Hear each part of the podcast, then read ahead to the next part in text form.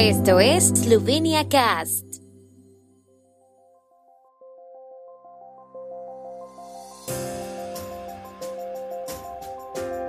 Noticias.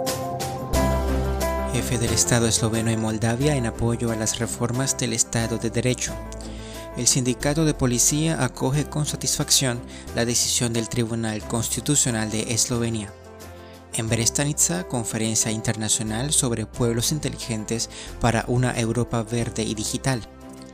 Los autobuses urbanos de Ljubljana y Maribor son gratuitos para los jubilados a partir de hoy.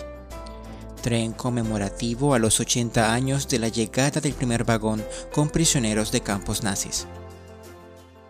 El presidente de la República Borut Pajor visitará hoy Moldavia, donde se reunirá con su homóloga moldava Maya Sandu, durante la visita, Pajor expresará su apoyo a los esfuerzos de Sandu y el nuevo gobierno moldavo por reformas en el campo del Estado de Derecho y la eliminación de la corrupción, que acercarían a Moldavia a la Unión Europea, anunció la oficina del presidente.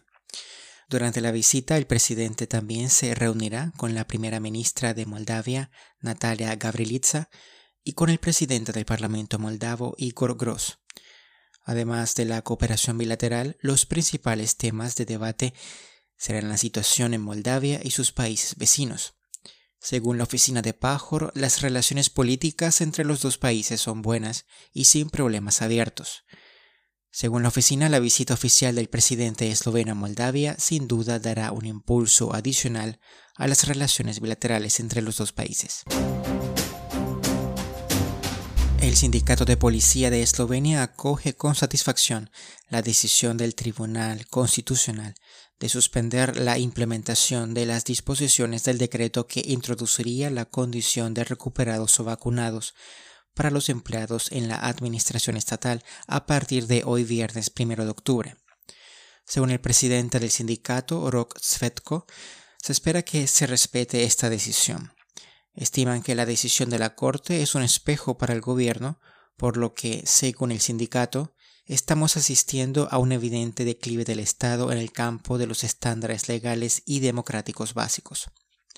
Asimismo, esperan que tras esta decisión del Tribunal Constitucional, el gobierno decida de antemano de manera más reflexiva y sobre todo con un espíritu de colaboración social sobre los derechos de los trabajadores en Eslovenia, como ha dicho Tzvetko, el sindicato usaría los mismos pasos que ahora, incluso si la condición de recuperados vacunados se aplicara a todos, no solo a la administración estatal.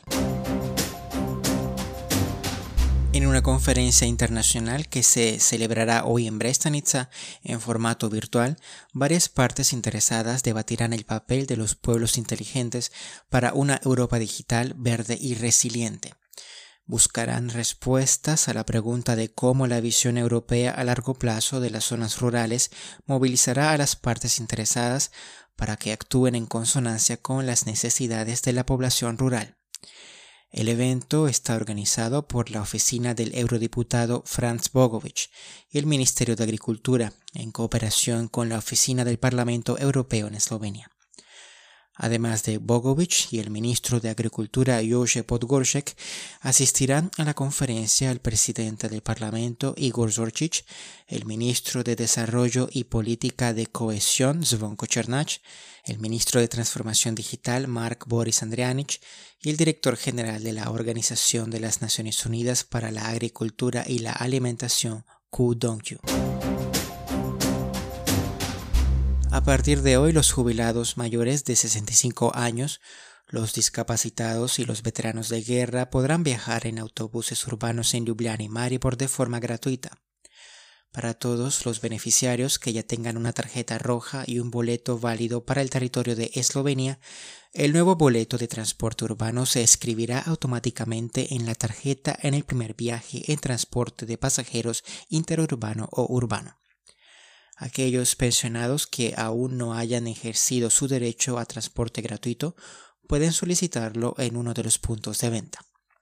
El Ministerio de Infraestructura pide a todos los beneficiarios que sigan las instrucciones para el uso del transporte público de pasajeros, el uso obligatorio de una máscara facial y prueba de PCT. Ambas condiciones aplican también en los puntos de venta, por lo que solicitan a todo el que quiera concertar el derecho a visitarlos cuando no hay colas. En el 80 aniversario de la llegada del tren con los primeros prisioneros de los campos nazis en territorio esloveno, ayer se inauguró el tren del recuerdo en el antiguo campo Stalag 18D de Maribor. Se trata de un vagón restaurado de 1941 con el que luego se transportaba a los prisioneros de guerra a este campo. En él hay una pequeña exposición y se han instalado dos más en el interior del museo. El patrocinador honorario del proyecto Tren de la Memoria es el presidente de la República Borut Pajor, quien depositó una ofrenda floral en el monumento frente al antiguo campamento. El vagón fue renovado por la empresa estatal Ferrocarriles Eslovenos. En su discurso, Pajor hizo hincapié en la necesidad de cultivar la tolerancia y la convivencia en la sociedad y de comprometerse con la solución pacífica de las controversias. El tiempo en Eslovenia. El tiempo con información de la ARSO, Agencia de la República de Eslovenia del Medio Ambiente. Estuvo despejado por la mañana en casi todo el país. Habrá algunas nubes bajas en el sureste que se extenderán lentamente hacia el norte durante el día. Las máximas del día oscilarán entre los 16 a 20 en la región de Primorska hasta 23 grados centígrados.